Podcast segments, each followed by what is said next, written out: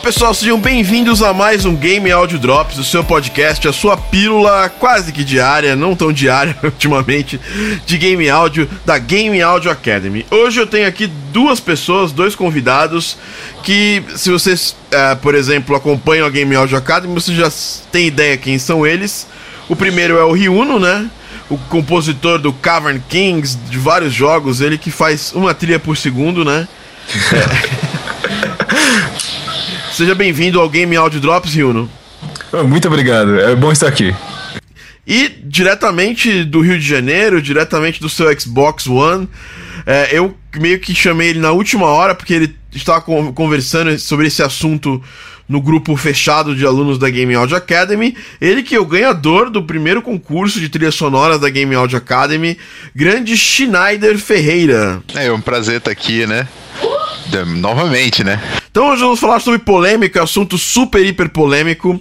A semana passada saiu um documentário, na verdade um vídeo do BIP, né, que eles fizeram especialmente para game para Game Music, Game Audio Connect, que é um evento que acontece na Europa, uh, chamado Big in Japan, Game Music Connect Special, né?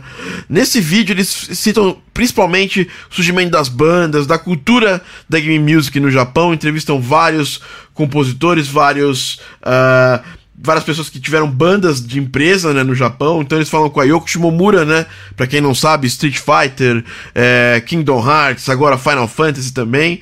E mas na verdade o grande, a grande polêmica desse, desse documentário foi basicamente a uma declaração que o Nobu Ematsu soltou durante o, esse, esse vídeo. Ele foi perguntado sobre é, a questão da game music no Japão. E realmente, se você for pensar, tirando Persona, a gente não tem nada muito novo que surgiu no Japão em termos de game music. Vamos ser sinceros aí.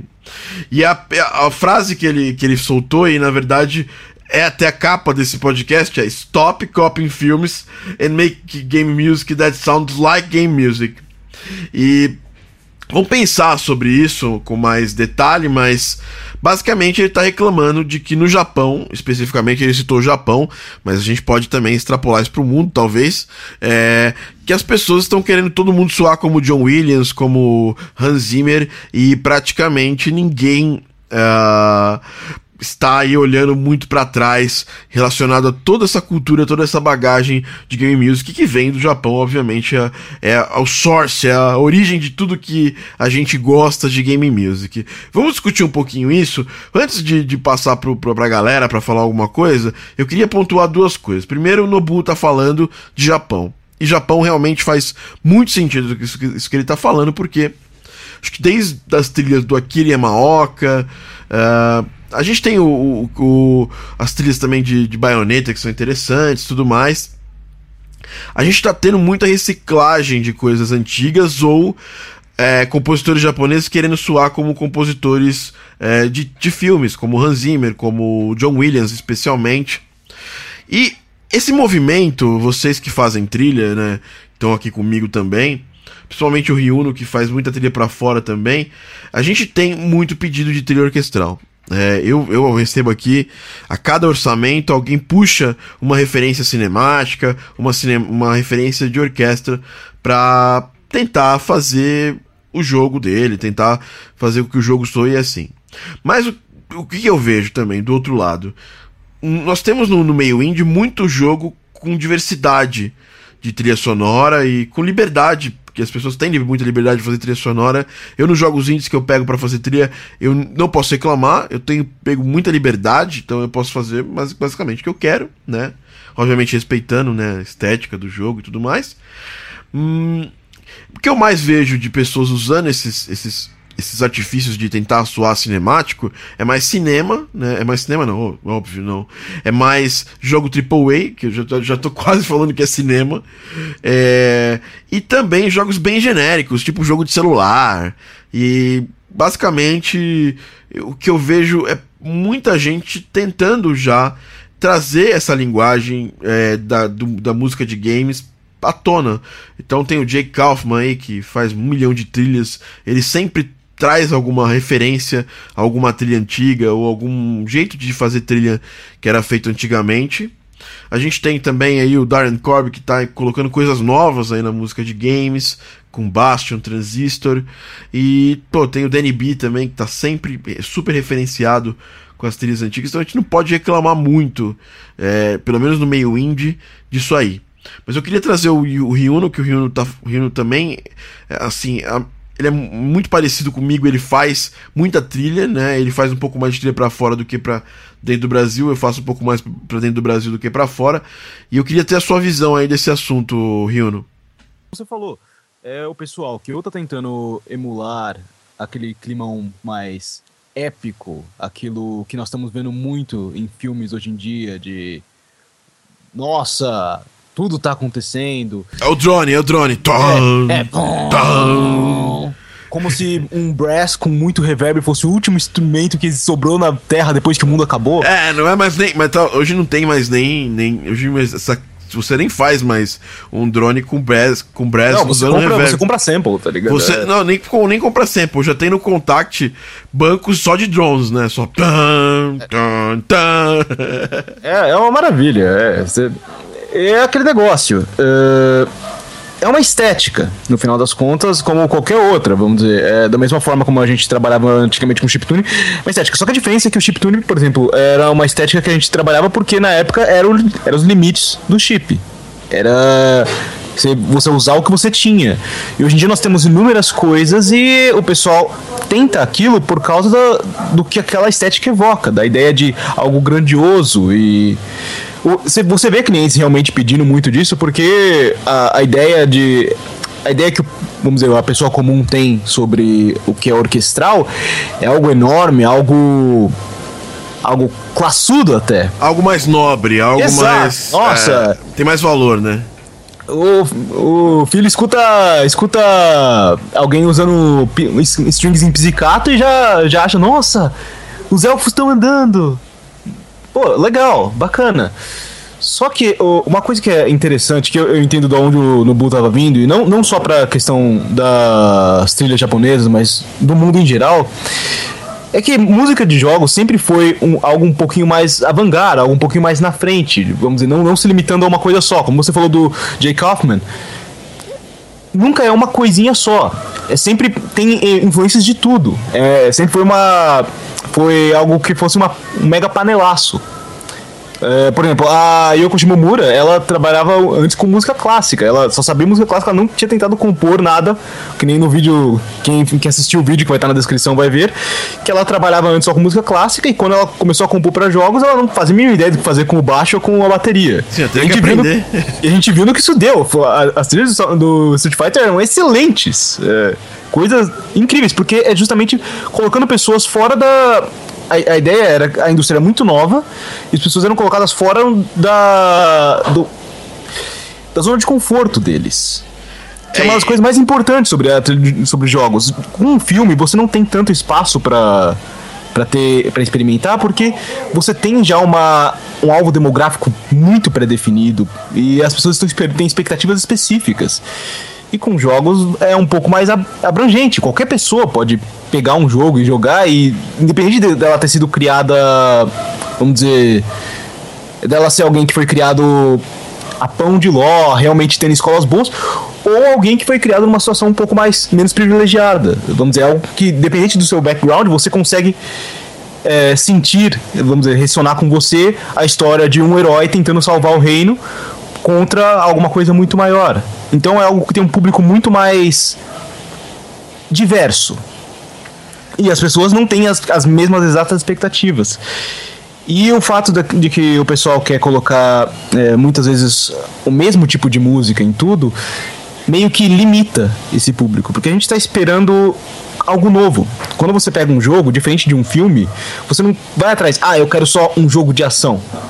Uma coisa que, é, que, é, que eu acho mais interessante da cena indie é o fato de que jogos podem simplesmente ser experiências, como a gente vê, por exemplo, com o Journey. Não tem como a gente descrever o Journey como um jogo de ação, ou mesmo como um jogo de exploração, porque em alguns pontos ele é bem, ele é bem linear em alguns pontos, mas é uma experiência. E... É, ele tem começo, meio e fim, só que ele não tem, ele, ele não te força uma conclusão, né? Ele deixa Exato. a conclusão aberta e tudo mais. E, e só complementando o negócio da, da, da Yoko, Ryuno, é, ela, obviamente, ela não sabia compor música pra banda, mas ela contava na Capcom com muita gente que tinha essa, esse, esse estofo.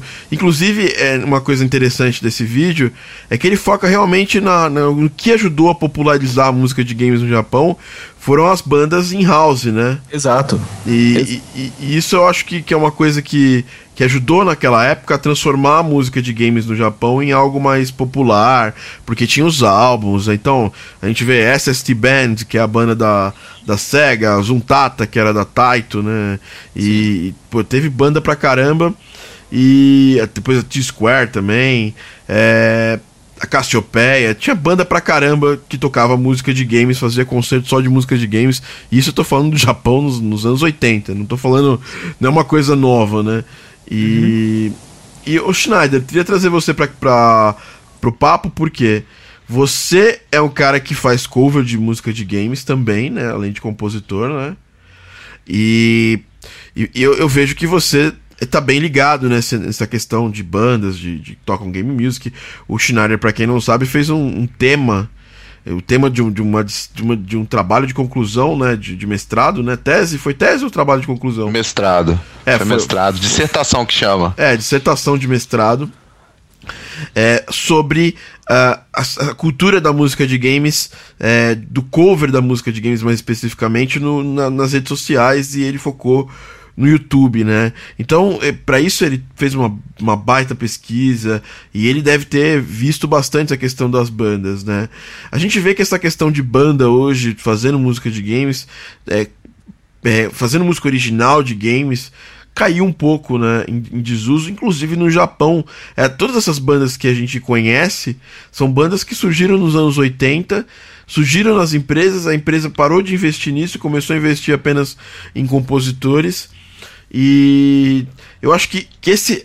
O, o Nobu deu uma, deu uma choradinha lá, mas a gente pode ver que esse também foi um, um dos motivos da gente ter perdido um pouco essa essa estética da música de games no Japão, porque se você for pensar, é, a maioria desses caras, é, Nobu, por exemplo, não é um exemplo disso.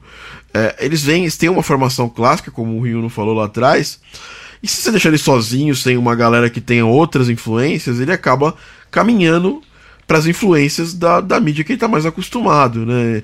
E talvez essa diversidade que a gente tinha nas empresas de pessoas, de muitos profissionais trabalhando com áudio, é, que tornava a música tão especial no Japão, né? Eu, essa é a minha opinião, principalmente.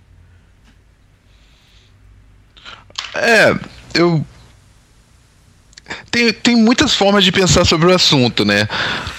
Uma delas eu, eu, eu pensaria assim: é, é, pensar na diferença do que seria realmente uma música de game, de uma trilha sonora de filme, né? Que era esse o assunto que ele ficou. É, que ele, é, digamos assim, alfinetou, né? O. É, é fato, assim, você observar um jogo, um filme, que você vai pensar assim, poxa, qual é o aspecto lúdico que existe num jogo e qual é o aspecto lúdico que existe num, num filme. São, são bem diferentes, né? O tipo de imersão, a forma que você vê. O filme, normalmente, ele é sempre é. Não estou falando em termos do enredo, mas a apresentação que ele se dá é sobre uma linha de tempo constante, né? Que limita a composição. É, mas e, princi tempo, e principalmente, dá. e principalmente só para pontuar, uhum. é, Schneider, ela, ela tem um determinado tempo que ele, ele nunca vai é, exceder o que foi programado pelo diretor. Já, já uhum. games, você pode ficar parado. No, né? Ah, essa fase vai durar em média 30 minutos. Não, mas você pode deixar parado ali a fase, a fase rolando, apertar o pause e fazer outra coisa. Você pode morrer pra caramba, né? Então tem, tem vários fatores que diferenciam a música de games da, da leitura de cinema. Que às vezes as pessoas que têm. Que tem, eu vejo muito profissional, sonora de games, hein? Que tem essa. Esse preconceito quanto você olhar a mídia game como algo diferente, né? É, eu, eu acho que principalmente porque como o Rio mesmo falou, era diferente o começo dos games, né? Tinha as limitações. Mas não só a limitação, mas também tinha aquela. Acho que as pessoas que faziam a, a, as músicas, até por também por limitações de espaço, eles tinham noção que eles tinham que pôr tudo num loop, né? Então quando você pensa numa música que vai fazendo um loop constante, é totalmente diferente que você pensar numa, num, numa música que pode entrar no espaço de tempo, sei lá, dois minutos no filme, ele vai entrar naqueles dois minutos e acabou. É totalmente diferente isso, né? Mas aí, mas aí vem uma mudança totalmente histórica nos games, que os games eles deixaram de, de ser, digamos assim, é, é, apesar de manter a linearidade, né? É, que, que, muitas vezes nos jogos antigos, a, a, linearidade começou a ser mais vinculada a uma estrutura de cinema, né? É, como, por exemplo, o Beyond Two Souls, né? Você tem um, um, alguns momentos que você vai estar tá no, no, que, no contestável gameplay, né? Que muitas pessoas ficam contestando o gameplay do jogo, né? É, mas... E vai ter um momento que é bem, bem corrido, né? Bem corrido em cima é. do cinema. Ou quando você para, né? Às vezes o pessoal vai tipo, pô, estou jogando aqui o Metal Gear e agora eu vou ficar aqui assistindo duas horas de, de, de CG, né? É, o, tipo... Last of Us é um, é um exemplo um pouco melhor, né? Porque ele tem bastante gameplay. Só que ele é totalmente é, vinculado linear, linearmente a uma história. Tudo bem, você pode tomar algumas, algumas decisões ali, mas é, é meio que scriptado, né? E tem muita Sim. cutscene. Tem, é, então ele aproveita muito. Por isso que chamaram um cara que tinha muita experiência no cinema, que é o Santa Olala. É. Né? Que ele, ele, ele tinha experiência com isso e trouxeram isso. Eu, por isso que eu não acho tão ruim, às vezes. É, eu, é. eu, também, eu também vejo pessoas reclamando: ah, por que trouxeram Hans Zimmer pra fazer a trilha do Crisis? Por que Trent Reznor? Quem fala reclama do Trent Reznor tem que lembrar que antes de games ser alguma coisa cool e famosa pra caramba, ele fez a trilha do Quake lá atrás. Ele fez a trilha do Quake. É, eu ia então... até comentar isso também, é, né? Então... Que é o caso do, do cara que saiu de uma banda, né? De um grupo, assim, pra fazer uma um dos poucos casos assim que aconteceu, né?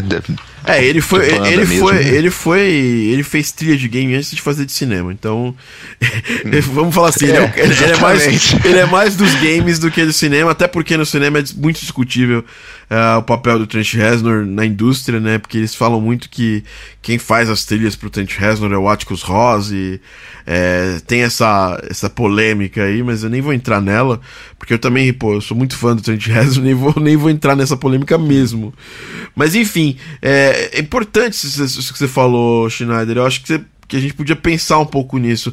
Tem muita experiência de game que pede algo mais cinemático, e aí a gente não tá, não é exatamente não é o que a gente tá criticando. O que a gente tá criticando uhum. é que você, as pessoas tentarem incluir algo cinemático, algo com essa estética musical do cinema em qualquer experiência de games. Aí eu, Sim, eu... eu acho interessante talvez é pensar no próprio trabalho do Nobu que é o, a pessoa que fez a crítica. O que, que ele fez? Né? Ele, ele se popularizou pelo Final Fantasy, né? Que ele tentou, ele tentou adicionar esses elementos, é, de, vamos dizer assim, cinemáticos, que na verdade é uma música mais agregada aos elementos do, do, do enredo, né? Na, nas partes faladas, assim, ele fez isso. Ele fez isso no. O, o, o estouro do Final Fantasy VII foi o quê? foi, por, foi por causa daqueles CGs junto com a trilha sonora dele. É, mas, né? mas, mas lógico disso... que também o quê? Tinha a música de batalha, que é muito marcante. Tem essas Isso. músicas do gameplay. Ele pensou nas músicas do gameplay, né? Assim, vinculada àquele aspecto daquele momento específico, naquela experiência, e também pensou na outra experiência. As duas experiências funcionam muito bem para fazer um. para fazer esse, essa construção do game mas, assim, eu acho, pelo jeito que ele foi, assim, meio jogado a fala, assim, parece até que a conversa foi maior, né? Sabe como é que é na edição, sim, né? Sim. sim, né? Deu essa, parece que deu essa impressão, mas eu acho que ele estava fazendo uma crítica realmente a uma tendência exagerada. Mas eu não. Porque se ele fosse criticar realmente isso. É, de, sem uma generalização, mas com uma forma muito. É, como assim? Mais específico, categórica, né? Mais né? É, exatamente né? assim. Eu, tudo, tudo está ruim, digamos assim. Se fosse isso, ele estaria se contradizendo com a sua própria prática musical. Eu acho que isso Especialmente no. Especialmente no Advent Children, né? Que, onde a gente viu os arranjos das faixas do Final Fantasy VII no filme Advent Children. Né? Quem, quem não assistiu deveria assistir, porque é bom sim. Tipo, tem muita gente que vai ficar reclamando porque o Cloud Não, foi puta, é muito como- bom esse O filme, filme é cara. ótimo, tá? tipo, eu, eu, eu saio na mão qualquer um que falar que Advent Children não foi um bom filme só porque o Cloud estava deprimido. Tipo, quase todos os amigos dele morreram, gente. Então não vamos esquecer isso. Não, não, e quem, não, e, quem, e, quem, e quem reclama do Code deprimido não jogou Final Fantasy VII, então. Exato, não. É, não então, viu, exatamente. Poxa, nin- ninguém lembra. Spoilers, ele não era um soldier de verdade, tá? Ele falhou. Ele tentou, ele falhou quem era soldier era o Não, não, Zé. então, então isso, aí, isso aí é Crisis Core, né? Já, já tá puxando o Crisis Core, que é o jogo do PSP que. Spoilers, tá? A continuidade existe. mas. É, vou ver em contexto, tipo, algo que pareça mais com os arranjos que, vamos dizer que, entre aspas, estão sendo. O que o pessoal tenta fazer todo, em quase todo jogo hoje em dia, fazendo. Que é justamente o que ele tá criticando, é, é o excesso do negócio. Se a gente for usar ver como exemplo, o Advent Children foi aquilo, né? Eu já, eu já não concordo muito, não, porque na verdade o, o Nobu, a grande veia dele. E eh, vocês estão falando do Final Fantasy VII, né? Você puxa o Final Fantasy VI. O Nobu sempre. Ele não, ele, ele, ele não tem essa ligação tão estreita com música clássica quanto as pessoas pensam. Na verdade, a grande influência do Nobu é rock progressivo. Sim. E- No 6 é muito, muito óbvio isso. Isso, não, tá, tipo, Dance Mad é uma música do, do, do, do Le- Emerson Lake and Palmer que tá, por, por acaso ele fez pra, pra esse jogo. Mas a questão não é nem essa. A questão é que ele, ele mesmo na trilha do Advent Children, ele fez algo, algo diferente. Na minha opinião, ele fez algo bem, bem variado, porque tem muito da, daquela influência de banda no meio dessa trilha. Obviamente que você pega o tema do, do Sephiroth, obviamente ele é um tema que pede uma roupagem orquestral, assim como alguns temas do Final Fantasy VI também. O que a gente questiona, O- o- só pra comentar uma coisa, o Nobu utilizou uma técnica chamada. Técnica não, é é um conceito chamado leitmotiv. ah, sim, que sim, veio do Wagner, né? Que é utilizado em teatro, ópera e cinema. sim, sim, que é o Né? que é o motivo condutor, que é você criar um tema motivo condutor. e é um tema relacionado a, ao as, as personagem. pessoas. Sim. É. Não, ele usou isso como, como o usou bem antes dele, isso aí. É, no, no Super Mario Super Mario World, ele, ele, ele, ele fez o tema, não, não vinculado a um personagem, mas é o tema do jogo, tocado em várias formas diferentes, com várias tonalidades diferentes, com vários instrumentos diferentes. Isso aí vem da música de cena, né? Não dá nem pra você falar eh, categoricamente que é uma cópia do cinema, como você já falou, isso foi o Wagner que inventou. Mas antes mesmo do cinema usar isso e abusar, né? Como hoje a gente tem, que hoje, hoje também a gente tem eh, eh, temas sendo utilizados em vão, assim, tipo, tá, tá, tá meio. virou carne de vaca a questão do leitmotiv, na minha opinião. Mas eu acho que um, um- um- um- é é uma coisa que eu venho tentando fazer nessa, nessa minha pesquisa, né? De ficar pensando assim, a música dos games, quando ela é, é escutada, consumida fora dos games, ficar pensando de forma geral assim. O que que faz uma música marcante, né, de, de games? As, as pessoas lembram dos temas mais simples, assim, Sim. somente, né? Então, Não sei se isso tem a ver simplesmente com uma- um fator grande de nostalgia, Repetição. simplesmente as- a, a- a- a exatamente, a repetição e a forma como ela gruda na mente tem a ver ou se tem a ver com, com, com a grande junção entre o gameplay e a trilha sonora, né? Que faz você lembrar. Porque é estranho, por exemplo, eu joguei o, o Dragon Age, o Inquisition, e tipo, eu não consigo lembrar agora de nenhuma música. Mas quando eu joguei, eu, eu via que a, que a música era. É, gigante, assim, fenomenal, era espetacular, mas eu não conseguia é, é, guardar aquilo. É, é um, é é um pouco estranho. Talvez seja isso, porque o, o Nobu, ao mesmo tempo, quando eu joguei o último, o último jogo que eu joguei dele, que ele tinha trilha sonora, foi o Lost Odyssey. E eu lembro, eu lembro, eu consigo lembrar aqui na minha cabeça o tema de batalha, agora, assim, de imediato. Já estou lembrando aqui. Eu, eu, eu não sei o, o, o que, que é isso, se talvez ele esteja se remetendo a essa capacidade mais. De criar é, temas, né? É, de, de temas que fo foram marcantes historicamente, né? Principalmente porque ele deve meio que, que Olha, pensar é. nisso, apesar de que às vezes eu vejo algumas nuances no Bu um tanto quanto meio é, digo assim, alguns elementos eles vão, eles se repetem em diversos jogos que ele faz a trilha, né? Não é bem originalidade máxima, né? É, então, a questão é a seguinte, ele, eu- isso aí a gente tem que ser bem sincero que a gente, eu amo a, a música de games no Japão, eu fui educado com esse tipo, tipo de música, né? Mas a gente sabe que teve muito, eles beberam de muitas fontes já e uma, fontes ocidentais, né? Tipo, por exemplo, a gente falou aí das bandas de rock progressivo, eles beberam demais. Você pega ali as trilhas de o, o- as trilhas do próprio Koji Kondo, ele bebe sempre algum, em alguma em alguma não, não diretamente algum compositor, mas ele bebe na Disney, ele bebe muito em, em- por exemplo, você pega no Zelda, ele bebe muito naquela na música barroca e tudo mais. Então assim, a Yoko, por exemplo, e as trilhas de Mario Kart também, elas bebem muito naquele, naquele jazz bebop, aquele jazz mais easy listening que a gente tinha nos anos 70 nos Estados Unidos e foram, foi evoluindo, né? Até criaram depois uma, um, um termo para esse jazz no Japão, que era o J-Fusion, né? E Deus abençoe o J-Fusion. Deus, Deus abençoe. Boa, boa. God bless J-Fusion. E, e sobre a trilha do, do, do Dragon Age Inquisition, é, Schneider, ele sendo bem, indo bem no, no cerne. Ah, o último Dragon Age antes do Inquisition tinha o Inon Zur que tinha feito a trilha sonora. E o Inon é um cara muito mais envolvido em música de games do que em música de, de cinema. Já o- no Inquisition eles chamaram o Trevor Morris, e o Trevor Morris trabalha, a gente sabe pra quem, ele trabalha pro Hans Zimmer, né? Ele é mais um dos minions do Hans Zimmer. E e a gente sabe que o que o, que o, Hans Zimmer que é um cara que eu, a gente tava discutindo o Hans Zimmer antes de gravar esse podcast, pô. é, a gente reclama, muita gente reclama de Hans Zimmer, ah, Hans Zimmer, aquela parada, tudo igual sempre. Mas ele faz trilhas, quando ele faz trilha muito diferente, boa, tipo Interstellar, é uma trilha meio diferente dele. Ele usa uma sonoridade diferente, ele usa órgãos e tudo mais. A trilha do Rayman, por exemplo, que o Rio não tinha citado, Perfeição, assim, é, é. Se eu fosse mostrar pra alguém, olha, é isso que um Korg M1 pode fazer, eu mostrava aquilo. É certeza. Não tenho dúvida, eu ia chegar e falar, ó, é isso aqui. Você quer saber o que um Korg M1 soa como? É, é isso. Exatamente, porque ele, ele, ele, ele é um cara que vem da, da, da música sintetizador. Ele, pô, ele tem muita importância né, no cinema, porque ele incluiu essa estética.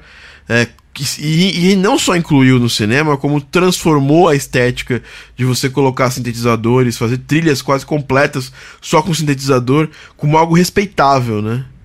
Porque antigamente o cinema, a gente já tá vivendo agora nos games esse negócio. Tudo que não é orquestral é menor. As pessoas enxergam isso. As pessoas têm essa percepção. E Sim. Eu, eu acho isso, eu acho que esse é um, um- que é um dos grandes problemas desse debate, porque era uma coisa que eu via lá na faculdade quando eu estava. Às vezes eu galera batendo um papo, quando se pensava em trilha sonora de games, assim, se pensava sempre em algo orquestrado, como se fosse, como se fosse tipo é a orquestra, é a grande música de poder na sociedade, né, onde você al- alcança o ápice, né, da, da complexidade musical. E você vai utilizar esse tipo de forma para conseguir meio que conseguir aquele status heróico dos grandes compositores, porque foi isso que aconteceu principalmente no, no cinema no século XX, né? Os grandes compositores que conseguiram algum reconhecimento foram através do, do, do da, da, das trilhas sonoras de cinema, porque tem muito compositor espetacular que não fez trilha sonora e as pessoas não nem têm conhecimento deles, né? Exato. E, mas o Hans Zimmer ele conseguiu respeito não por isso. E isso é uma É, coisa que a gente, tem, a gente tem, que tem que notar, tem que deixar isso anotado. E ele é um, um cara super empreendedor, eu não vejo problema em você empreender nessa área. Muita gente critica, mas muita gente também tem isso em mente. O que eu não gosto do Hans Zimmer é ele é, criou-se uma necessidade dele assinar qualquer coisa, mesmo que não for, mesmo que não seja dele, para que tenha algum valor. Então ele tem a empresa dele lá, Remote Control, tem vários compositores que trabalham lá para ele, compositores muito bons, por sinal.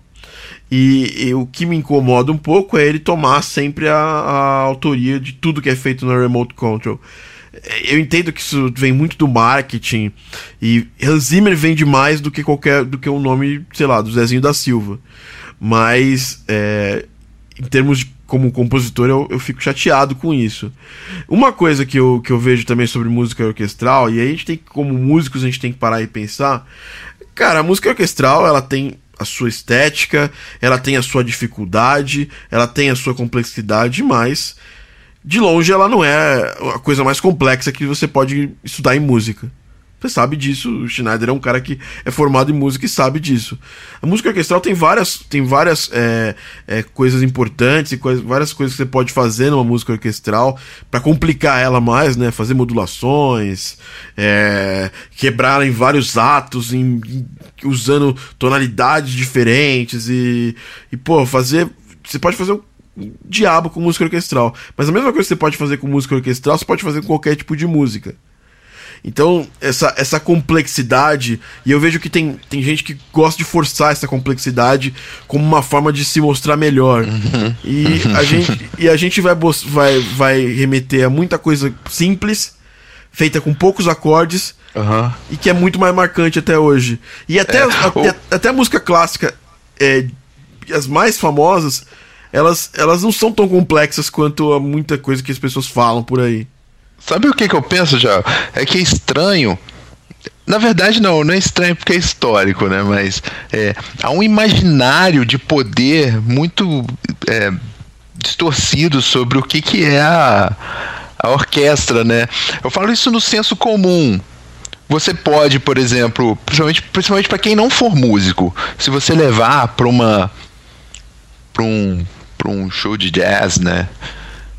Ele não vai estar, tá, ele não causa tanta, tanto impacto numa pessoa que não tem conhecimentos musicais quanto uma orquestra, quanto, quanto aquelas cornetas no seu ouvido junto com aquele com com um tímpano estremecendo no chão.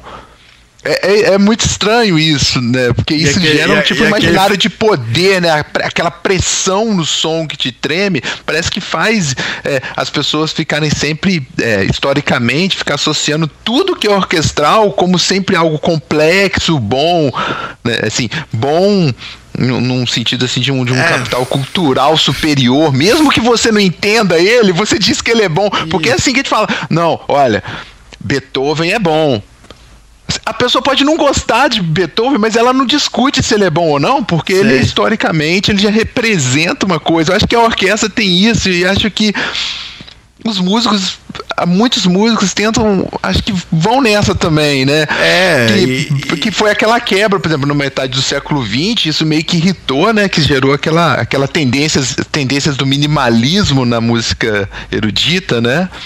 O Brian Eno mesmo trouxe isso aí. Ah. É, é, música não só minimalismo, como, como uso de, de síntese, sintetizadores. Sim, né? Eu tava lembrando, vocês estavam falando de, de, trilha aí, eu tava lembrando do Philip Glass, né? Nossa. O Philip Glass, ele faz muita coisa com minimalista, com sintetizador, né? Fez trilhas sonoras marcantes, né? O show de Truman é dele. É um gênio, é um gênio, é um gênio. É, com, com, com, aquela coisa que aquela ele faz sempre os arpejos repetidos, né? Com aquele som sintetizado. É, então, a, o, arpe... e o arpejo é. repetido com som sintetizado é a característica do sintetizador, né? A, a gente, sintetizador. A, a, gente que. Eu, eu, eu, eu um pouco menos, porque eu não tenho espaço aqui, mas o Ryuno é um cara que vai comprar sintetizadores velho, não tá funcionando, ele compra. O cara é meio maluco por isso. E a característica do arpeggiator desses, desses, desses sintetizadores, ela, ela passa na trilha do, do, do Philip Glass, porque ele usa, ele usa muito arpeggiator. Não só ele, mas você pegar, por exemplo, a trilha do, do, do Terminator, do primeiro Terminator, ele também é uma trilha totalmente sintetizada, né? Do primeiro Exterminador do Futuro. É que era aquele negócio, né? É, o, pessoal, o pessoal que pegava sintetizadores não era só o pessoal que sabia tocar, era como, pelo contrário. Sintetizadores é, deixaram muito acessível, especialmente, é, especialmente na cena synth-punk que começou lá na Inglaterra, deixava muito acessível para qualquer pessoa que tivesse grana para comprar um carro, comprar um instrumento que fazia inúmeros sons. Só que chegava na hora os caras não sabiam tocar, então o arpeggiator foi uma coisa mágica porque você segurava e o negócio tocava por você. E sim, sim. era aquela maravilha, né? De nossa, agora eu sinto que eu sou um músico. E a gente aprendeu a utilizar isso. é aquele negócio de Matrix, né? A gente fez isso inúmeras vezes até o ponto que a gente, que a gente recriou o negócio de forma que funciona. E aí acaba aquele negócio do no final das contas, é, que nem você tava falando do. O Schneider tava falando da questão do Dragon Age. É, sobre sobre é, leitmotifs, é, o ser humano tem, tem uma certa naturalidade a querer coisas mais simples. A gente não quer que soe. Vamos dizer, chega um ponto que é só estética que a gente se importa. Porque a gente associa, assim, é, coisas mais simples, mas com uma estética um pouco melhorzinha, como algo superior a algo complexo. Se não fosse isso, eu tenho certeza que J-Fusion ia ser um dos, considerado um dos melhores gêneros que existe por todo mundo. Mas sua vida não é justa. Então, o que acontece é. o que acontece é o seguinte: é, você escuta um som, uma nota que você consegue entender, que você consegue cantar, que você consegue assobiar, é muito mais fácil pra você gravar isso na sua cabeça do que aqueles mega acordes com nona que você que vai ter todo mundo da banda tocando tal. Então, é, vamos dizer, como, como músico, quando você estava escutando a, quando você tava escutando a trilha do Dragon Age, você não, não, não gravou tanto na sua cabeça. Você sabe que, nossa, é bacana, é bem orquestrado, mas não gravou com você o que, por exemplo, é, aquela da da da com um com um Cássio um Cássio Tone velho um, gravou, entendeu? Então, e nós somos músicos, a gente trabalha com isso todo santo dia, cara. É, mas então, é mais tem, tem dois, na rua. tem dois poderes, né? O poder da repetição e, como você disse, tem estudos, né? O cérebro ele entende a repetição de coisas simples. Você, não adianta você. Por isso que a gente fala de música orquestral e tem muito cara que se perfaz na indústria com essa questão, não, eu faço música orquestral, faço modulações, oh, eu sou foda. E você sabe que essa para- porrada que ele- de coisa que ele tá fazendo, ela é muito mais fácil do que fazer um jazz todo quebrado, todo cheio de improvisação, todo cheio de, de acidente, né? É, que, na real, vamos ser sinceros, a gente estuda música, eu até hoje estudo, todo mundo estuda música, assim, todo mundo não, mas a gente aqui que tá gravando, de certa forma, ou estudou ou estuda, a gente sabe que jazz é um estilo muito mais complexo, muito mais difícil de se compor do que música orquestral. A única dificuldade da música orquestral, ela tem. É porque a instrumentação dela é. Muitas vezes pode ser mais complexa, porque você, obviamente, tem muito mais instrumento numa orquestra do que em jazz. Isso é bem discutível porque tem as big bands, né? Então você pode também é, é, ter, ter uma instrumentação um pouco mais complexa em jazz.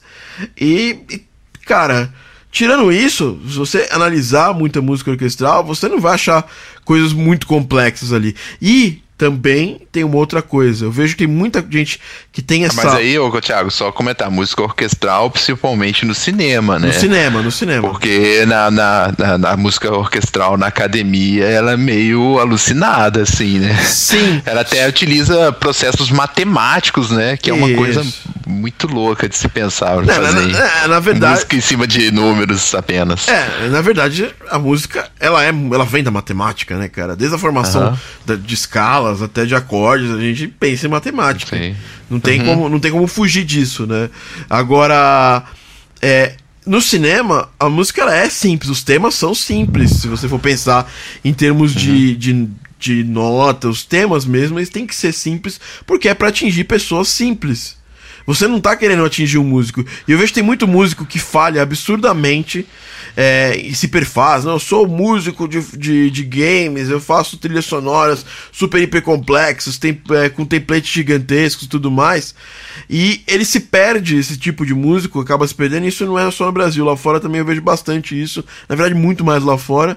E o cara se perde no meio desse, dessa torrente de coisa pra fazer. E a música do cara não soa é, legal aos ouvidos. Ou seja, é a, aquele pessoa, negócio, a pessoa complica tanto que acaba não, não conseguindo voltar, né? É aquele negócio. A primeira coisa que qualquer pessoa que, vamos dizer, vai, tocou numa banda, tá, sabe, um instrumento, e pensa em fazer música eletrônica, vai fazer isso, e você pode verificar isso no Bandcamp, é o cara fazer música e abre aspas, experimental, fecha aspas.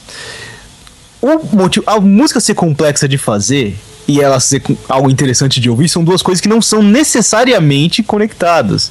E é o que o pessoal realmente não, não entende às vezes.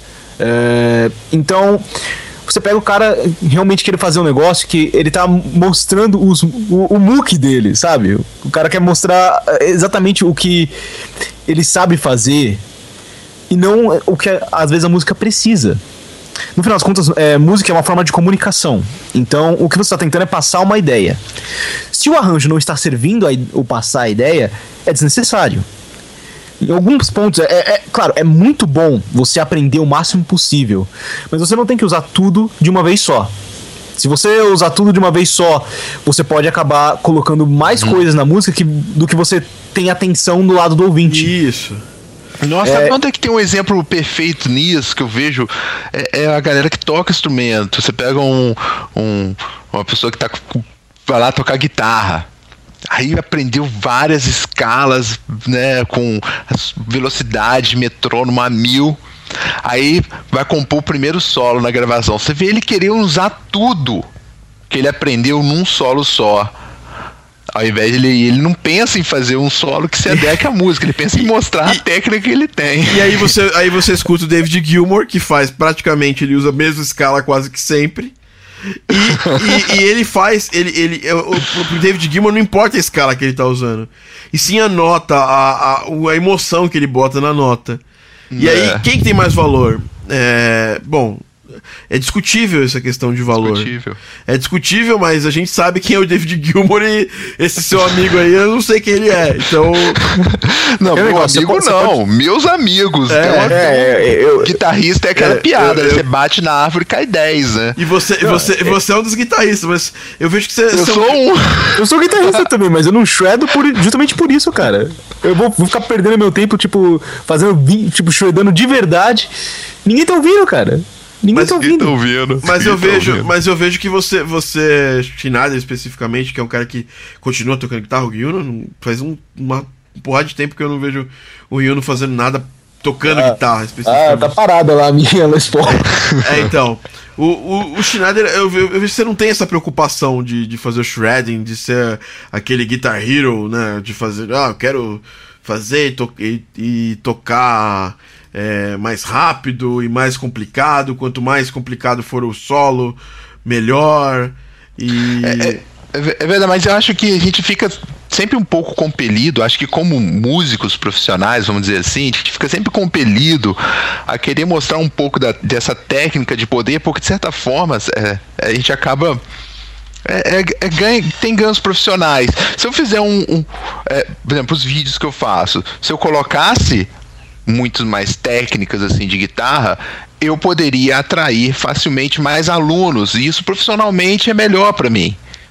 Mas eu tô, eu tô querendo ir para outro caminho. Mas por exemplo, é, é, isso que eu vejo. Os, os guitarristas ficam mostrando habilidade, eles sempre têm mais alunos do que eu. Sim, porque, porque é que tá. Aluno, eles estão apelando né? para músico, né? Você, é, você tá querendo grana, é diferente. É, exatamente. É, mas se, se você quer ser famoso com músico, é ótimo. Mas se você quer fazer grana, você vai apelar pro maior denominador comum, né? Então. Aham, uh -huh, isso mesmo. Você tá indo pelo um caminho que você tem. Vamos dizer, tem bem menos músicos no mundo do que. Vamos dizer, gente normal Sim, gente normal. A gente é, é, é, todo mundo para ser músico e realmente levar a sério tem que ser um pouco doido. Então, sim, gente normal. Mas então, você. Se você quiser. Se você tiver atrás de alunos, obviamente, você vai querer mostrar um pouco sua técnica. Você tem que mostrar o seu uhum. look, tá ligado? Você tem que encarar a academia como uma academia realmente de, de levantar peso.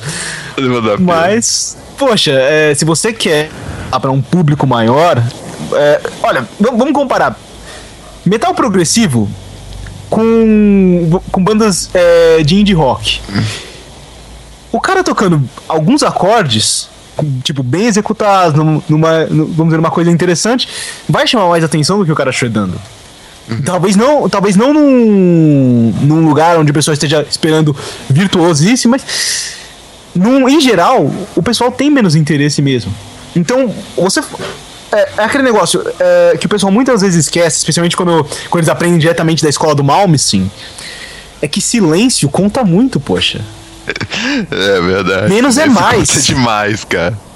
Menos é mais. É, você, então, então você é. pode apelar para um público maior, contanto que. Claro, você pode fazer umas. dar umas floridas nas frases tal, mostrar um pouquinho. Mas se a sua frase é uma florida, aí. Aí, meu amigo, vai ficar difícil a vida. É, se eu for pensar, gente, é, essa questão de o que é melhor, o que é pior, eu já, eu meio que, é, desde que eu comecei a trabalhar com música, eu dei uma, uma evoluída nisso. Eu já fui metaleiro, já, já tive banda de metal, E eu já fui um cara super, hiper preconceituoso, mas eu, graças a Deus, eu tinha 15, 16. No máximo, acho que eu, isso aí durou até meus 17 anos. Então eu tinha essa idade nessa época, né? Eu consegui é, partir para outros estilos musicais, entender outros estilos musicais e saber que o, o solo do Malmsteen ele tem o mesmo valor do que é, não tem, não é que tem o mesmo valor, mas ele tem tanto valor quanto a música eletrônica que, sei lá, que o Vangelis faz, por exemplo, ou que, sei lá, que o Kitaro faz, e, e por aí vai, cara, que o, o, o, teclad, o tecladista genial como, como o Rick Wakeman tem o mesmo valor é, ou tem tanto valor quanto um cara do, do Kraftwerk, que é um grande músico, mas ele decidiu fazer uma música é, com menos elementos. Então, eu acho que a gente tem que. Quando a gente. A gente, como músico, eu falo, se você estiver escutando esse podcast, você não for músico, você tem todo o direito de ser, de ser um cara preconceituoso, de ser um cara com a mente fechada.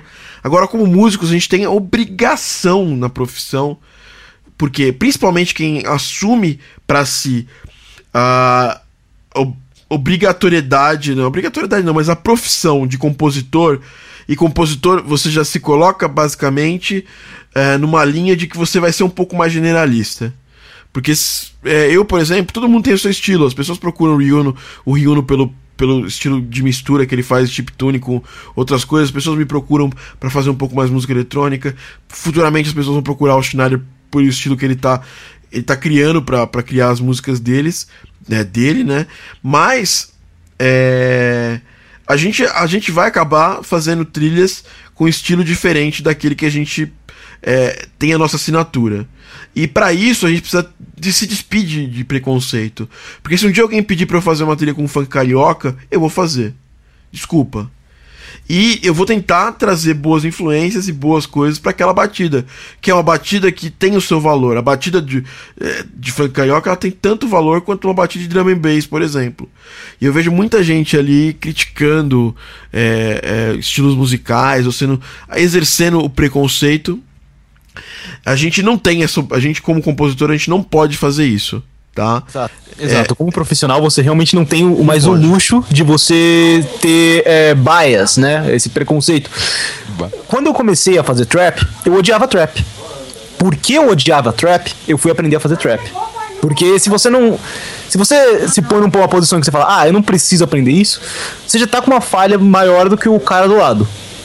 É, é simples. Você, no momento que você, você acorda de manhã e você fala, eu vou ser um músico profissional, esquece. Você, você tem uma obrigação de ser o mais capaz possível. Até onde dá para você ir, você vai. Você não tem mais a, a, a, escolha disso. É, claro, você, vai ter sua, você, vai ter, você vai ter suas preferências, sempre, claro, você é um ser humano. Mas se você quer ser capaz de ser chamado em qualquer momento para um trabalho e não, e não perder aquela gig só porque você falou besteira de ah, não, eu não gosto. Poxa, é, é, é a hora de você se despir realmente, como você falou, dos preconceitos e dar a cara a tapa. Ainda não apareceu a oportunidade de fazer funk, mas o que? Umas duas semanas atrás eu fiz country pela primeira vez, cara. E. É. Deu certo, foi bom, foi não, bacana. O André Colares fez a trilha sonora do jogo Balloon. E ele, ele colocou funk carioca no meio de chiptune, cara. E ficou muito bom, ficou foda. E, e outra coisa, quando você começa a estudar um estilo musical, mas estudar, porque vai fazer trilha, cara, não é você pegar e falar assim, ah, eu vou fazer é, música eletrônica. Aí você pega lá, ah, eu não sou um cara que faz música eletrônica, eu vou fazer música eletrônica.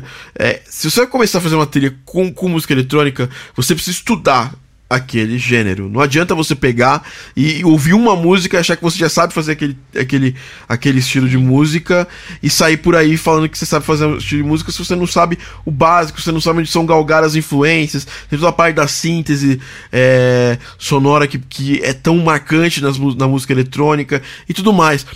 Fica sem peso, fica genérico. Então, assim, eu, o que eu penso, toda vez que alguém que, a, que um projeto apresenta para mim uma oportunidade de conhecer um estilo novo, pô, eu vou agarrar aquilo, porque eu vou estar tá ganhando para aprender um novo estilo de música e para entender por que, que as pessoas que são fãs daquele estilo de música gostam dele. Eu acho que a gente tem que pensar muito nisso, assim. Ah, por que, que as pessoas gostam de funk carioca, por exemplo? Tem a ver, tem um fator da letra? Tem o fator da letra que, que de certa forma, é, tá dentro da realidade daquela comunidade. Para mim, eu não, não gosto, eu abomino esse tipo de letra, mas para aquela comunidade faz algum sentido. Tá falando sobre aquela comunidade, ou pelo menos sobre algum aspecto daquela comunidade. Mas não é só isso. Tem a questão da batida, tem a questão do ritmo, e a gente tem que partir para enxergar a música, e o, o, Schneider é o cara certo para falar disso, como uma coisa mais antropológica e menos assim, ah, isso aqui não tá na minha realidade, é uma merda. Não é por aí. Uhum.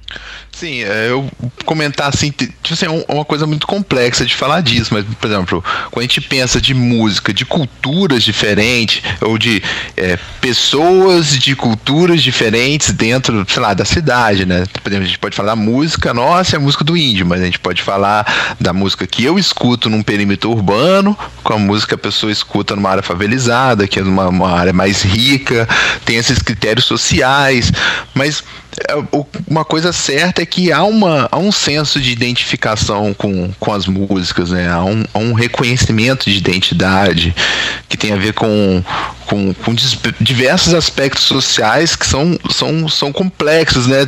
E o que acontece? São diversos e os estudos eles se focam em um, porque é uma imensidão a, a, a falar de de, de, de, algum aspecto social, ele tem uma complexidade e às vezes exige uma complexidade.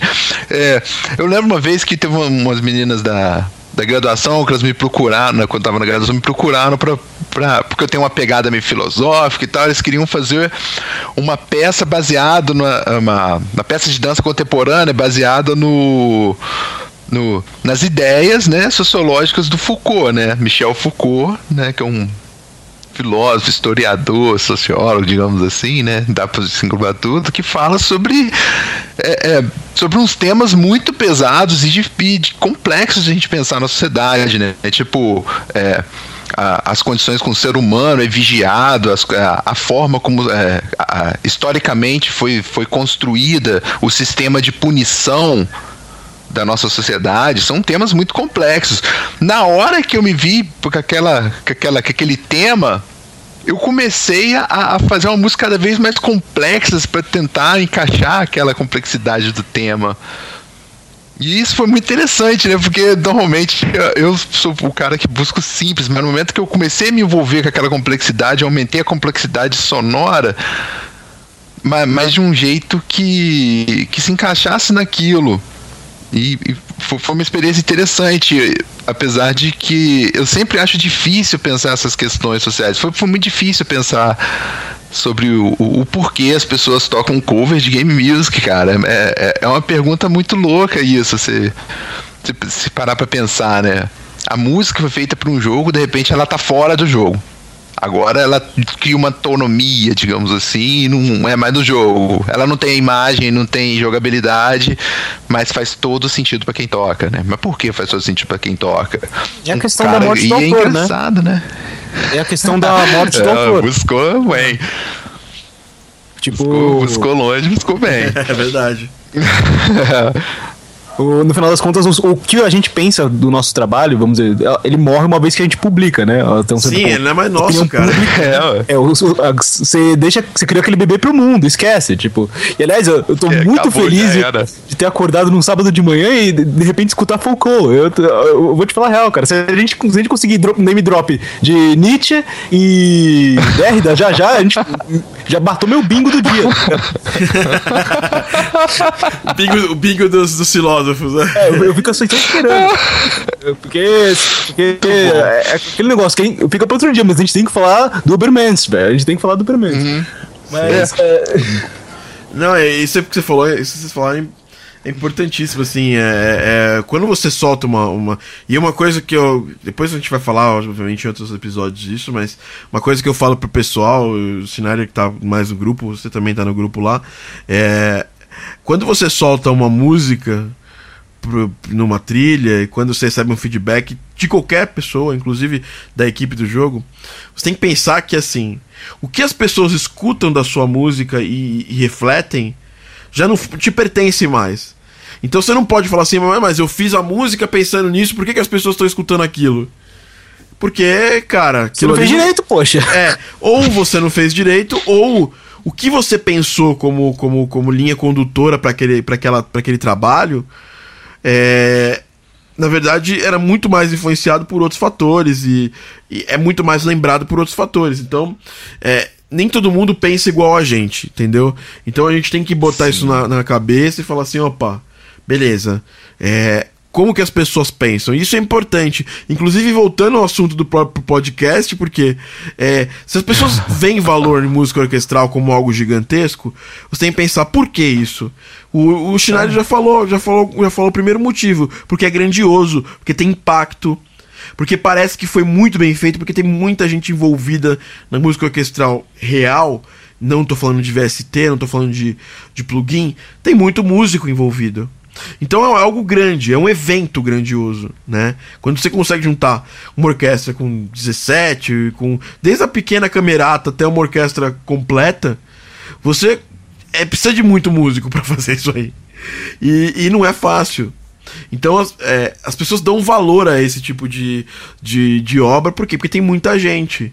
É igual você pensa, por exemplo, ah, mas por que, que o Circo de Soleil é tão caro quanto, sei lá, a apresentação de, de, de, de dança e de acrobacia que eu faço no Sesc XYZ? Porque os caras gastam na produção.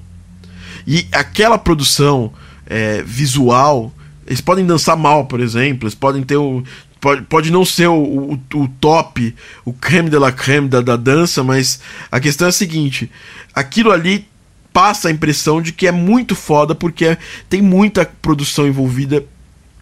E quando a gente pensa em orquestra, a gente, por que, que as pessoas dão, dão, dão, mais valor? Porque as pessoas imaginam que tem muito mais produção envolvida numa orquestra do que numa música eletrônica, que por mais complexa que seja, é você no seu quarto compondo. Quando, é, quando todo pensa. ainda tem aquela ideia de que. Ah, mas é você bater no, no seu teclado, né? Não é. Isso. Poxa, esses barulhos de Skrillex não, é, não é só alguém, sei lá, dando descarga? Eu fico assim, é, assim. É, é sim, é sim. Você dá descarga sai o é, hit, é isso mesmo. É a parada do liquidificador, que é isso aí. Então, assim, eu vejo. E nós, eu converso com compositores antigos da música de games, o Berlich é o exemplo que eu quero citar. Ele é um cara que tem essa mente ainda, entendeu? De, ele, apesar de ser um cara que faz as músicas no quarto, num quarto da casa dele, a, ele mesmo falou, conversando outro dia sobre esse assunto, ele tem a visão de que as que uma, uma música que tem mais gente participando, ela tem esse valor maior do que a música que tem que você fez na sua casa. Então é é bem interessante isso. A gente não pode desvalorizar essa visão. Mais alguma coisa, pessoal? Não, ainda tô Não, eu, eu, eu, só, eu, queria até sugerir uma, uma, uma, coisa assim de se pensar, porque eu acho, para pensar talvez para um próximo, próximo podcast, não sei. Sim. Porque dá para se pensar assim, tipo, essa questão do Nobu, essa questão de tá, a música de game, música de cinema, essas ficam pensando o que, que é melhor, o que, que é melhor, às vezes a partir da instrumentação, né, e não pelo sentido que é produzido. É, é, mas eu acho que tem uma coisa que é interessante que é pensar que assim tem o compositor e tem, digamos assim, o compositor gamer. Tem o cara que joga os jogos, que está mais vinculado ao Isso. jogo, que sabe mais ou menos como funciona essas mecânicas. Isso é importante. Que não funciona. Mas assim, o, eu acho que isso já dá um debate interessante, porque tem um, um, os primeiros compositores de games, né, lá no Japão, não eram gamers, né? Até porque era muito Eles novo. não eram, eles não eram gamers, é, mas foram Schneider. entrando, entrando, então, mas eles Acho que não eles sei. não eram gamers, mas eles vivenciavam o desenvolvimento daquela indústria. Eles participavam é. de forma. Pô, eu, eu, você vê nesses documentários, dá impressão, e não é só impressão, foi falado isso nesses documentários. Os caras estavam do lado do cara que desenvolvia o jogo. Hum, então eles tinham. Isso. Eles, eles eram, além de, de como aquela indústria muito iniciante, eles eram, além de, de compositores, eram beta-testers dos jogos. Então os caras jogavam pra caramba. Então é, é, diferente a gente chegar assim e falar assim. Por exemplo, eu vi um compositor outro dia falando: não, para você fazer trilha sonora para games, não precisa jogar. O que você vai menos fazer é jogar. Aí você, pô, eu, eu pensei assim, cara. É coisa que você falar assim, ó, você vai começar a fazer. a compor música orquestral e você nunca vai ouvir orquestra. Nunca ouviu orquestra na sua vida. Você não precisa, não precisa ter referência. Então eu pensei Sabe o assim. que, que eu pô, penso? Eu penso a verdade, é você ser cozinheiro e você não experim- experimentar a música antes de servir, a, a comida antes de servir. É tipo isso, né? É. Não, isso ou é- você é não gostar de falso. comida, ou você não gostar de comida. Eu sou um cara que faz comida japonesa, por exemplo. E eu odeio comida japonesa. Cara, Não, e o pior de tudo, se você parar pensar, que Dude. o que é mais engraçado nessa história é você considerar que não nenhum compositor de outras cenas diria uma coisa estúpida dessas, porque, eh, vamos dizer, num- em filmes, uma boa parte dos filmes eh, são feitos, os scores são feitos em pós-produção. Então você tem que sim assistir a porcaria do filme inúmeras Sim, vezes até você sim. se tocar no que Não serve. só assistir, mas ler o roteiro. Exato, Porque tem então- muita cena que tem o significado que o diretor quer passar.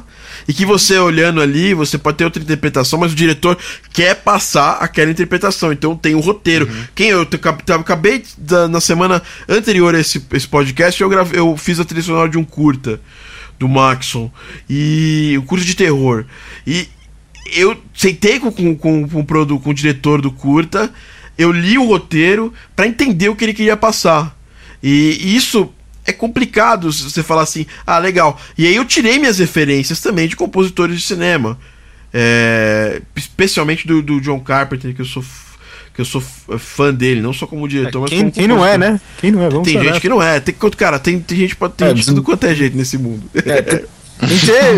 Ah, não, velho, eu, não considero como gente, desculpa, já, ba- já baixou o nível na cadeia evolucionária. Não, desculpa, o cara é muito bom. Tem, tipo, não tem como a gente não reconhecer que o cara faz um trabalho excelente. Tipo, é. Independente de você gostar ou não, ele. É sólido o trabalho dele. O que, que, que mais você pode dizer, tá ligado? É que nem dizer, ah, eu não gosto de Depeche Mode. Poxa, eu não gosto de você, mano. Tipo, É, se você não gosta, você pode não gostar de Depeche Mode, mas você não pode desvalorizar. Por exemplo, eu vejo. O que me, mais me pega de ódio de metal é isso. As pessoas que gostam de metal. E eu era assim quando eu era moleque, graças a Deus eu evoluí depois dos 17 anos, 16 anos. A gente tinha essa visão de que o que era metal era melhor. E cara, você começa a analisar música e você vê que, pô, cara, isso não é melhor.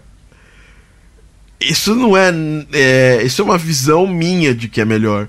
Mas não tem fato, não tem é, estofo em termos de evidências que aquilo é melhor do que outra coisa. E aí que, que, que, que se bate. Pergunta pro fã de metal é, é, mais xiita, e tem um montão, né, ainda. que se, se, por exemplo, ah, cara, você acha que Stratovarius é tão pop quanto a Ra, por exemplo? Ah, não. Stratovarius os caras tocam super rápido. Os caras compõem o vocal pro cara não conseguir cantar ao vivo. E por aí vai. É, é, essa, essa, essa obrigatoriedade de você é, que parecer melhor é, que me, me, me incomoda e aí isso cega as pessoas de fazer uma análise musical mais isenta, né? E, e cai acaba. Cara, eu, eu traço um paralelo e é chato falar isso, mas o fã de metal médio, aquele fã Manowar, ele é igual um militante de partido político, cara. Ele sabe que ele tá errado. Ele, ele, só que ele tá tão cego que ele não, não, não vai admitir isso nunca. Entendeu? E, e, e é- isso me incomoda na, na música. E a gente, a gente, como a gente quer formar novos compositores, a gente tem que despir os novos compositores desse tipo de preconceito, porque o mercado é implacável. Ele vai matar a gente que faz isso. Exato. que segue é- o mais cara. engraçado é você conhecer os músicos de metal que não são assim. Por exemplo, o. Uma porrada, uma porrada. Ó, se você for considerar o. Eu não sei se vocês conhecem Immortal. De Conheço. Black metal. Pois é, o Abaf não é assim. O Abaf é uma das pessoas mais sorridentes que eu conheço nessa vida, cara. Ele leva tudo na brincadeira. Ele, Ele é, inclusive, religioso, tô brincando. Ele não é, não é religioso, mas. Não, ele não, mas eu conheci músicos de black metal que são religiosos e são super gente boa. É, o Mortification tá aí, né? White Metal. Poxa, Death exato. Metal de White Metal. Exato. É, tinha, um- tinha uma banda Divine Fire, cara, eles. é, Era, era só de gente que era de, de black metal e tal, e eles eram tudo crente. E tal, tá de boa, tá ligado? Então. É, é bizarro isso aí, mas. é tipo. É, Eu é, é, satanista cristão, né? Satanista. Não, é, se você for considerar que, por exemplo, é, a banda. Qual que era o nome? Era uma banda de black metal que o, o vocalista e guitarrista se matou, mas. Os, os caras falavam. Não, não. É, é, o triste é que se a gente fala, descreve desse jeito, acaba, tipo, tendo tanta banda, né? Porque os caras se matam mesmo, poxa, é muito chato. Mas é. É.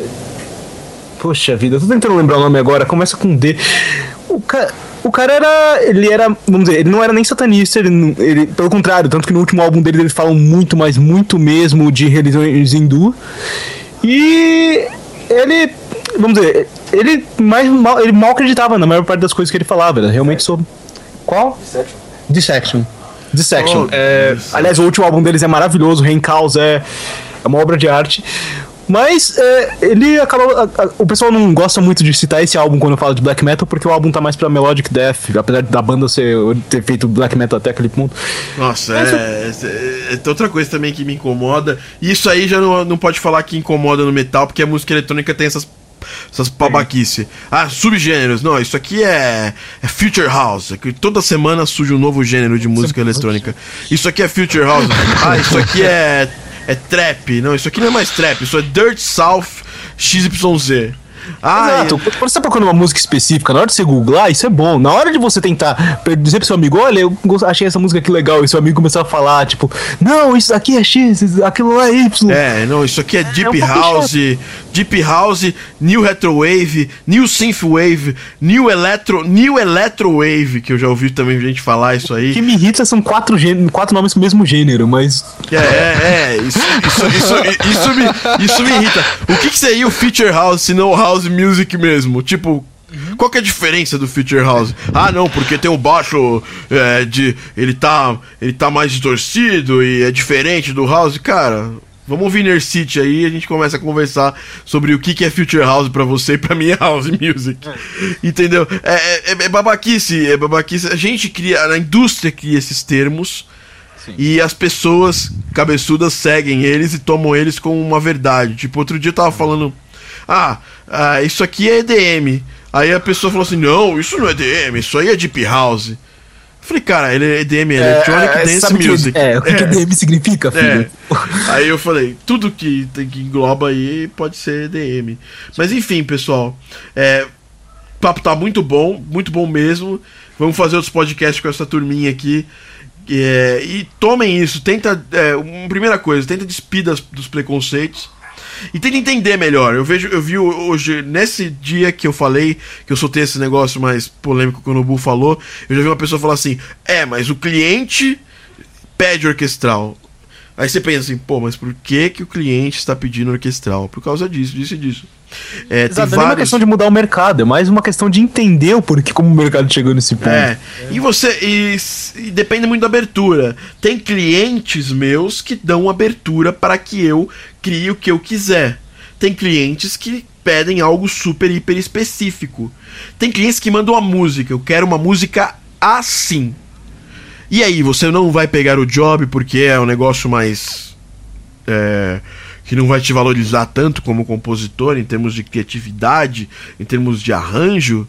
Porque você vai seguir aquela instrumentação, você vai seguir. Esse tipo de trabalho é o melhor, cara. Você tem menos trabalho se preocupando em. Isso. Ah, vai fugir do negócio e você tem mais espaço para brilhar porque você pensa, ah, ele fez isso, eu acho que eu posso fazer isso um pouquinho melhor. Isso. E toda vez que você for criticar um estilo musical, você pode, você pode botar na sua cabeça que existe alguém muito melhor que você fazendo esse estilo musical.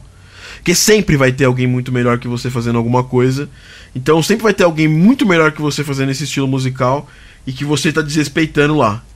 Então, é, é por isso que eu respeito muito todos os estilos musicais, todas as, as, manifestações de música, porque eu imagino assim, sempre tem um compositor muito melhor que eu fazendo esse estilo de música, e se eu partir para pro desrespeito é, público, eu vou estar tá sendo um babaca, porque esse cara pode aparecer a qualquer momento e falar assim, ô oh, cara, ó você aí, ó suas músicas, velho. Fala merda, fica quieto. Então, às vezes, assim, você assumiu para sua vida a posição de ser um compositor, você obrigatoriamente tem que se despir dos pelo menos publicamente. Obviamente tem músicas que eu não gosto, que eu não ouço, mas eu eu entendo o valor dessas músicas. É esse esse é o ponto. Então, Yuno, valeu pela pelo por estar tá aí com a gente, cara. Vamos gravar os podcasts juntos. Muito obrigado e vamos nessa, vamos fazendo. E Schneider, cara, muito obrigado aí. Segundo podcast aí juntos, cara. Gravando diretamente do seu Xbox One, tá jogando o que aí? Não, tava nada, eu só tava utilizando o Skype pra conversar com outra pessoa. Aí você apareceu e eu, a gente tá aqui eu, conversando. eu, apareci pra, eu apareci pra te atrapalhar.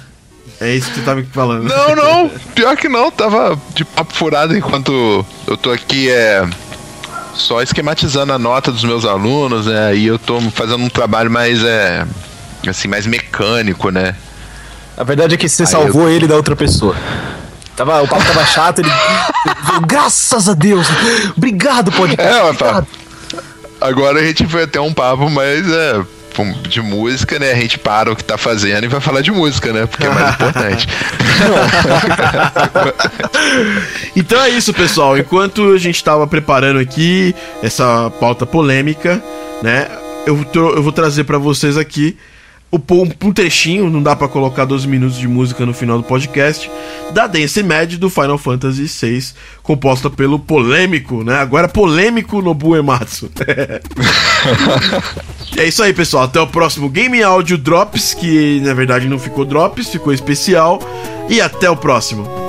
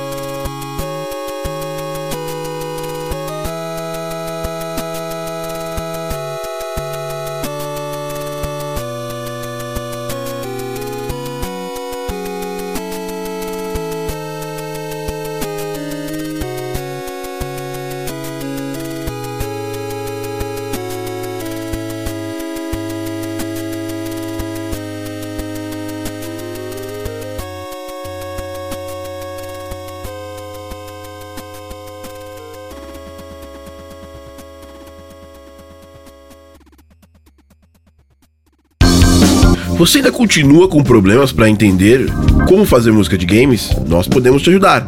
A Game Audio Academy orgulhosamente apresenta. 5